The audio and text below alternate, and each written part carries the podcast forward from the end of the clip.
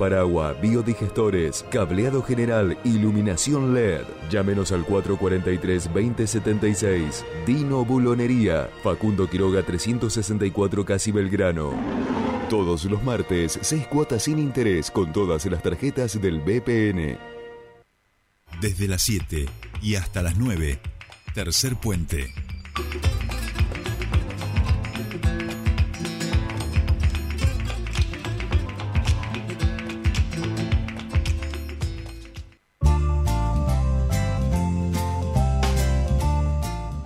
Bien, seguimos aquí en Tercer Puente y estamos en comunicación con nuestra siguiente entrevistada. La vamos a saludar ya a Natalia Fenici. Ella es integrante de la Fundación Repensándonos y está a cargo de la coordinación y metodología del trabajo del seminario Gestión del Desarrollo Sostenible que se lleva adelante en esa fundación, como decíamos, y que es bien importante porque allí están participando muchos de los que seguramente serán funcionarios del gobierno provincial a partir de la gestión cuando asuma Rolando Figueroa. Natalia, muy buenos días, te saluda Jordi Aguiar, bienvenida a Tercer Puente. Buenos días, Jordi. Buenos días a la audiencia. Gracias por el espacio. No, por favor, gracias a vos por, por eh, eh, atendernos y también aguantarnos estos minutitos que hoy venimos con un pelín de atraso. Eh, y hace rato que queríamos hablar con, con la Fundación. Estamos expectantes, la ciudadanía también va viendo todo el proceso de trabajo, las metodologías, la participación de los intendentes, las intendentas de las localidades. Así que por eso queríamos comunicarnos contigo para que nos vayan contando cómo está está haciendo este proceso de trabajo en el marco de este seminario de gestión del desarrollo sostenible.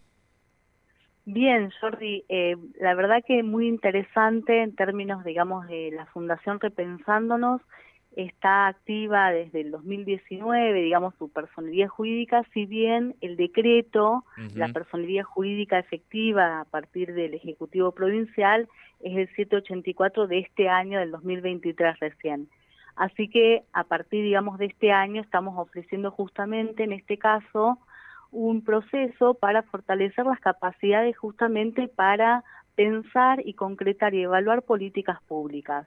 Así que este seminario em, se ofrece para las autoridades electas, es decir, que contamos en el primer encuentro con 81 eh, participantes de distintas localidades de la provincia, comisiones de fomento, parajes, municipios de primera categoría, de segunda categoría. En el segundo encuentro se sumaron ya 89, es decir, que está, digamos, habiendo un incremento de interés, de participación. Son cuatro encuentros que funcionan, y ahí te comento, Jordi, si te parece la metodología, funcionan como laboratorios. ¿En qué sentido? Lo que se hace es, a partir de las experiencias concretas que las autoridades locales traen, porque la mayoría son autoridades electas que conocen el territorio, conocen la localidad, conocen a vecinos y vecinas, traen las problemáticas y a la luz de algunas teorías, propuestas, herramientas globales como la Agenda 2030 que plantea 17 objetivos de desarrollo sostenible, se revisan esas posibilidades de armar proyectos que devienen en políticas públicas. En concreto, es el formato en que se tocan vidas, digamos, desde un gobierno, ¿no? Desde un gobierno local en articulación con uno provincial. Entonces, lo interesante es que se hacen laboratorios en el sentido de ensayar soluciones, ensayar formas de pensar y de planificar, que es el pensamiento estratégico, y a partir de ahí no solo que se hace, digamos, a nivel de una capacidad individual, digamos, como autoridad, como representante, sino que se piensa en clave de zonas de trabajo. Es decir, que ya las autoridades locales se están conociendo con sus referentes de las localidades, aunque ya se conocían y demás, no es lo mismo sentarse en mesas a cranear soluciones que preocupan a la gente. Así que eh, están usando, perdón en ese sentido que te, que te corto Natalia, la misma lógica que venía precedida del gobierno que está terminando, que tiene que ver con la lógica de las microregiones creado por el COPADE o planteando una mirada territorial distinta. Por el momento, Jordi, lo que estamos haciendo en este seminario es trabajar con zonas de trabajo, de pertenencia territorial, sin definir, digamos, ni microregiones, ni regiones por el momento, digamos, es en clave formativa, digamos. Ya se verá a nivel, digamos, de organigrama y de tipo de organización gubernamental en el momento, digamos, que, que se asuma. Pero la metodología de ir pensando juntos en zonas de trabajo, naturalmente eh, una de las claves, obviamente, de la nueva gestión es la regionalización.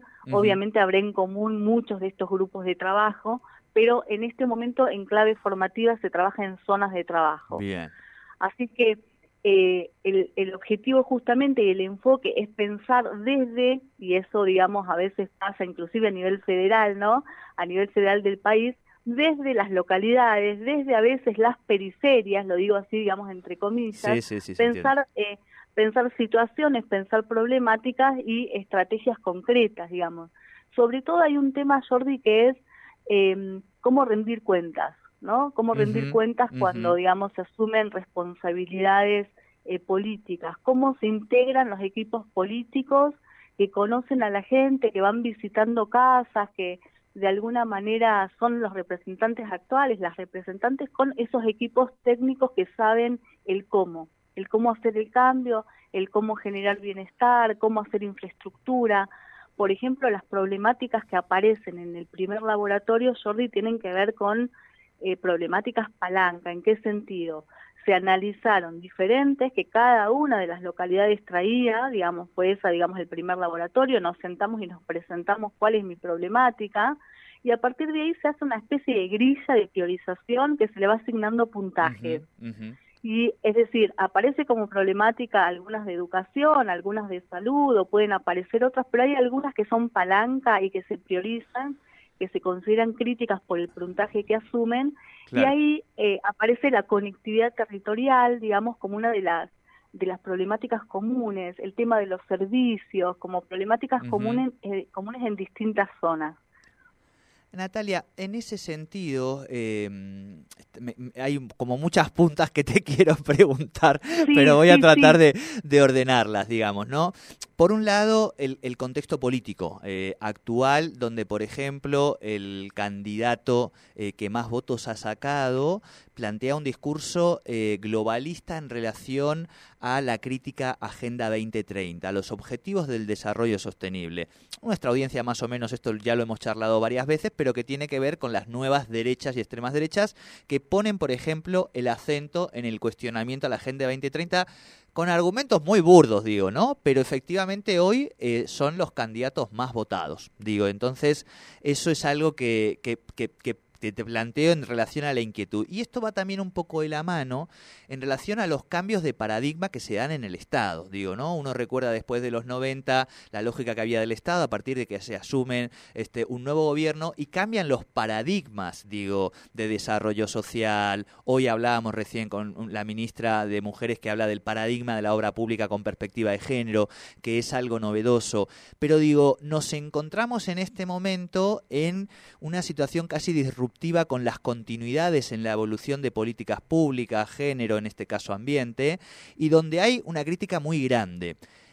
Cómo afrontar una crítica de parte de parte de, una... De, una... parte de, la sociedad y de quienes tienen que ser beneficiarios digamos de esos eh, servicios donde hay un cuestionamiento incluso a la propia democracia no entonces me imagino que es un desafío muy grande y vos decías el cómo lograr que haya determinadas áreas del Estado que la ciudadanía, por un lado, reciba esos servicios y al mismo tiempo sienta que no son como sí Digo, ¿no? Si habla un proceso de participación, que sea un proceso de participación real. Si abre un proceso de vinculación con otras, digo, que esa vinculación tenga, digo, ¿cómo se van planteando esto en un momento que no es nada sencillo para pensar el Estado, su desarrollo, porque quienes son beneficiarios hoy tienen una crítica muy grande, equivocada o no, pero esa crítica es legítima, ¿no? Absolutamente legítimo el planteo.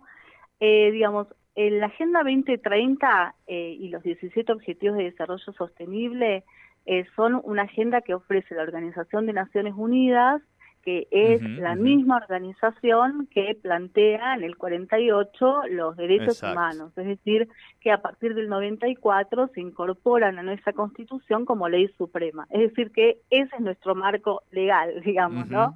De hecho, hay varias, digamos, de las hay páginas, hay trabajos, artículos, investigación y además muchas páginas online actualmente. Una es la danesa, por ejemplo, que es eh, de absolutamente transparencia pública, gobierno abierto, que te va mostrando en este objetivo de desarrollo sostenible, en esta meta específica, por ejemplo, del ODS 5, voy cumpliendo lo que tiene que ver con los derechos también de la mujer planteados en, en, la Declaración de los Derechos Humanos. Es decir, que hay un cruce y una correspondencia eh, absoluta, digamos, ¿no? Entonces, si, si hablamos de derechos humanos, hablamos de Agenda 2030, en este sentido también eso es, eso ha estado de alguna manera puesto en cuestión, ¿no? El tema de los derechos humanos, que es un gran debate del domingo, ¿no? Es un tema polémico.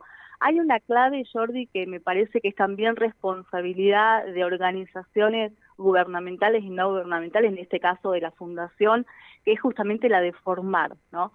Eh, formar informar y conocer. La Agenda 2030 es una herramienta para gestionar, podés usarla o no nosotros que nos dedicamos de alguna manera a fortalecer capacidades de gobiernos locales, provinciales, nacionales y de cooperación internacional para el desarrollo, celebramos que haya eh, instrumentos pensados de una manera tan integral, eh, problemáticas que son eh, bien concretas, es decir, eh, cuando aparece en la Agenda 2030, el ODS 5, dice perspectiva de género, no equidad de género en concreto, así es el nombre, está planteando que no vamos a retroceder a debatir si existe, digamos, un, una equidad de género real o no, o es un problema de percepción si hay igualdad o desigualdad, ¿no? Cuando habla de salud y bienestar, y que después obviamente la pandemia no nos demuestra de una forma crudísima, dice que si no hay salud, impacta en todo el resto de las dimensiones sociales y económicas. E, esta especie de eh, onda expansiva o, eh, enfoque sistémico que se hace de un factor y cómo influye en el resto de la vida cotidiana de quienes se tienen que ocupar de cuidar, que son quienes gobiernan, ¿no? Cuidar, proteger o educar, digamos, son justamente los oficios de cuidado cuando, cuando te toca gobernar, tenés que pensar en todas esas dimensiones y en la interrelación que hay entre factores. Eso es lo que aporta la Agenda 2030. Podés usarla como herramienta o podés no usarla. Es bastante difícil que estés haciendo solamente cloacas sin pensar en cómo impactan la salud y bienestar, sin pensar, como decías en la, en la entrevista anterior, que esa obra que se va a hacer también puede contemplarse, che, vamos también a emplear un cupo de mujeres o esto no lo vamos a mirar, no lo vamos a visibilizar. Las invitamos a pensar el, el, proyecto ejecutivo como usuarias, digamos. toda esta mirada de integralidad bien, bien concreta, digamos, más allá de las modas, más allá de las tendencias, es muy rica en términos de aportar soluciones. Totalmente. Eso es interesante como herramienta. No, totalmente, Natalia, me, parece excelente, además, em, porque son debates que, hay que darse en este momento, así que justamente la charla con vos tenía que ver con abrir esta ventana y, mirar eh, cómo estaban pensando eh, quienes van a ser los próximos hacedores también. Eh, tengo muchísimo para hablar contigo, pero se me va acabando el tiempo. Por supuesto que, esta es una primera charla, invitarlos también, como mi compañera Sole a que puedan también escribir en nuestra revista, que es como este espacio también más de análisis que hemos creado aquí en, en el medio, pero seguramente te vamos a estar molestando en otra ocasión, Natalia, este, para que sigamos charlando de estos temas. ¿Te parece? Con gusto, Jordi. Un abrazo y saludo a la audiencia. Seguimos construyendo lo que se pueda, digamos. ¿eh? está muy bien. Hablábamos con Natalia Fenici. Ella es de la Fundación Repensándonos. Está a cargo de la coordinación y metodología del trabajo del Seminario de Gestión de Desarrollo Sostenible, que es donde está el gobernador electo, sus futuros ministros, sus futuras ministras. Eh, allí van pasando los intendentes e intendentas electas. Por eso es muy importante que abriamos esta ventana y que sepamos un poco cómo está están pensando y repensándonos hacia adelante allí en la Fundación.